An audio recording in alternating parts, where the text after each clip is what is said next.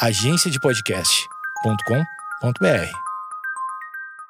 Pra ver, pra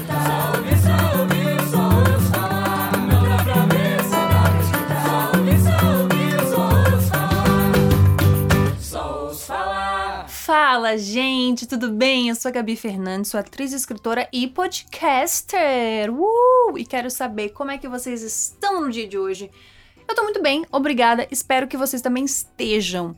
Quem acompanha aqui o Só Ouço Falar, ou qualquer podcast que eu faça, que tem uns 32 mil aí que eu faço parte, ou meu Instagram, ou sei lá, quem me acompanha na rua de um jeito bem psicopata e esquisito, sabe que o meu assunto favorito é amor. Eu amo falar sobre relacionamento. Significa que eu sou uma grande entendida? Não. Não sei nada de amor, sei tanto de amor quanto eu sei de ET. Sei que existe, sei que tem muito filme que fala disso, de resto não sei nada. Sei tanto quanto o Naldo sabe de música, sabe? Eu sei. Eu sei tanto quanto um cachorro sabe de direção defensiva, mas eu sou sim uma grande fofoqueira. Eu adoro ler livros sobre amor, ouvir podcasts sobre amor, ver filme de romance, ouvir histórias de amor de outras pessoas. Adoro esse rolê inteiro. O livro Comer, Amar e Rezar, eu nem li inteiro, mas a parte do amar eu li três vezes. Eu descobri uma grande nova paixão na minha vida relacionada a isso, que é acompanhar realities de namoro. Descobri que eu amo e depois que eu fiquei órfã de Casamento às Cegas, que infelizmente se foi numa grande tragédia chamada fim de temporada, eu comecei a catar um monte de reality para preencher esse vazio que esse entretenimento aí causou no meu coração. E aí, zapeando pelos canais, eu chego até o supra-sumo da carência. Solteiros à procura. Juro, gente, juro. Juro, é o ápice do entretenimento. É a farofa da GK e do semi-romantismo. Funciona da seguinte maneira: assim, ó, desesperador, vocês já vão entender. Casal X resolve se separar porque uma das partes não está satisfeita. Ok, até aí. Cada um deles vai para uma casa com outros casais que passaram pela mesma dinâmica. E aí, nessa casa, com outros participantes, eles começam a ter experiências enquanto solteiros. E para festinha, e para encontro, até aí, normal. Mas aí vem o plot. Eles têm acesso ao que o ex fez. Não é uma puta ideia de merda. Isso é tão merda que eu acho que foi o Monark que escreveu.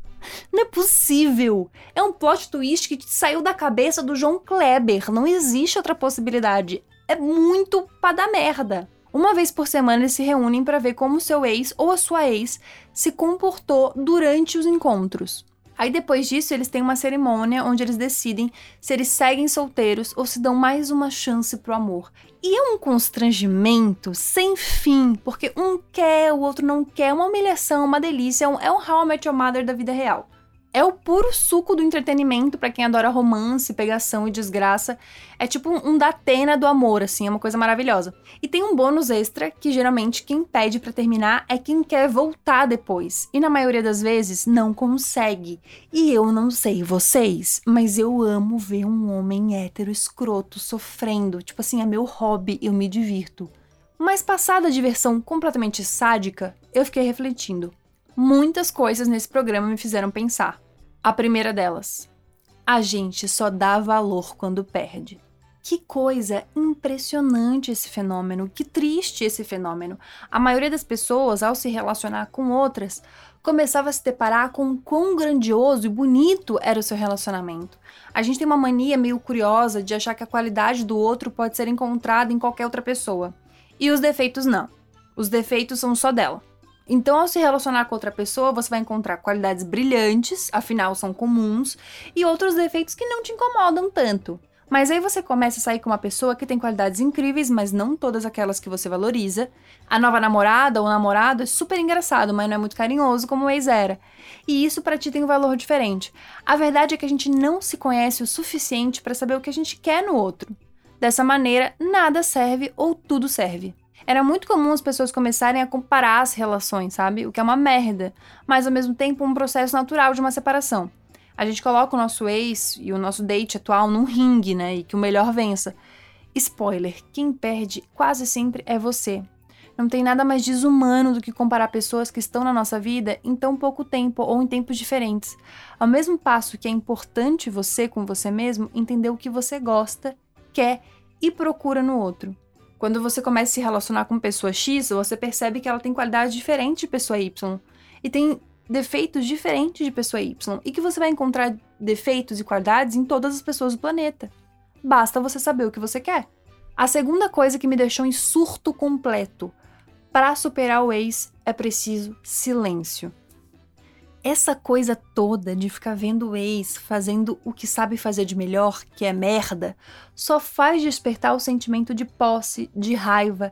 É quase como se você quisesse o outro de volta, só para você provar que pode, e não porque de fato você quer.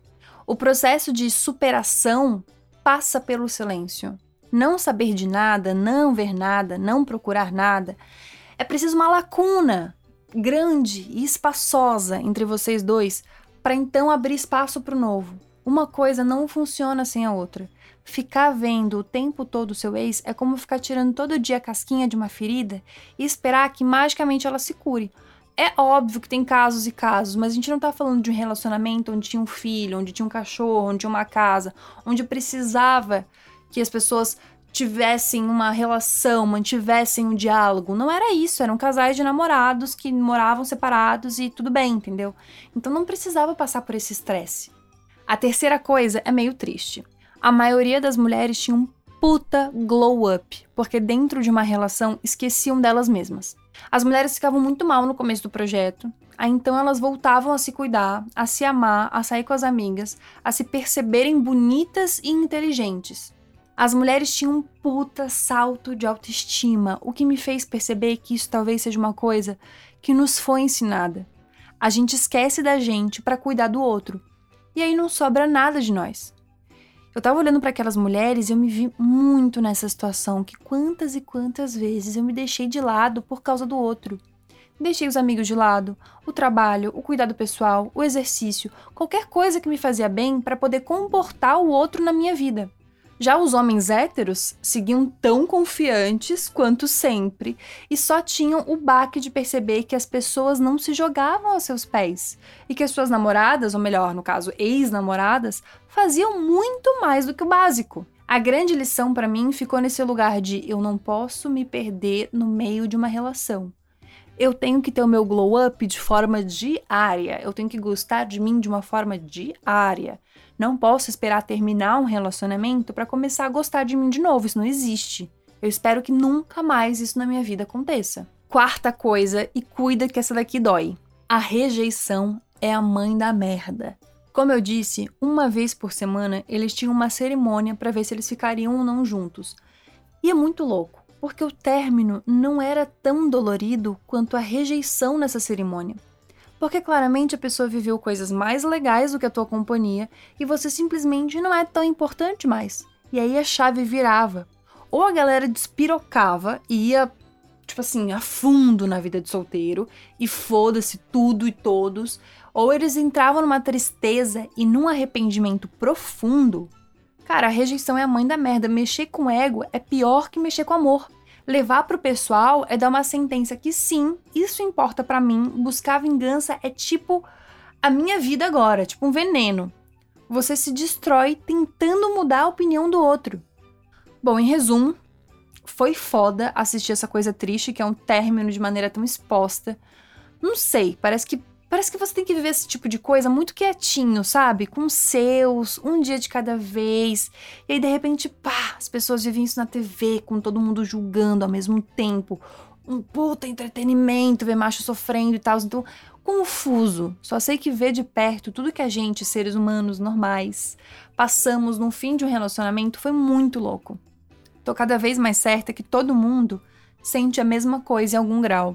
E também serviu para entender que, apesar de trabalhar com humor, eu levo romance muito a sério. Por mais que eu seja uma telespectadora assídua, eu jamais participaria de um treco desse. Deus me livre, eu não tenho a menor condição. Eu não tenho a menor condição. Então, assim, ruim, mas ao mesmo tempo maravilhoso, um puto entretenimento, mas ao mesmo tempo que coisa triste. E que bom que eu tirei lição disso, porque eu fiquei me vendo muito no, nos finais das minhas relações nos fins dos meus relacionamentos. Que confusa essa frase. Mas eu fiquei me enxergando muito ali, porque é isso, todo mundo sente a mesma coisa sempre. E eu espero do fundo do meu coração que a minha relação mais profunda, duradoura, sincera, genuína, gostosa e leve seja comigo mesma, porque essa não vai se perder, independente de quais pessoas saiam da minha vida e de que maneira elas saiam da minha vida. Se eu continuar comigo, me amando, me apoiando e fazendo tudo que eu posso fazer por mim, nada vai abalar. Nada vai abalar. A gente só fica tão mal quando a gente se entrega demais pro outro. E não é se entregar de tipo, ai, não vou fazer as coisas pelo outro. Não. É só você não esquecer de você. Você é a sua prioridade. Você é, é a sua principal escolha diária.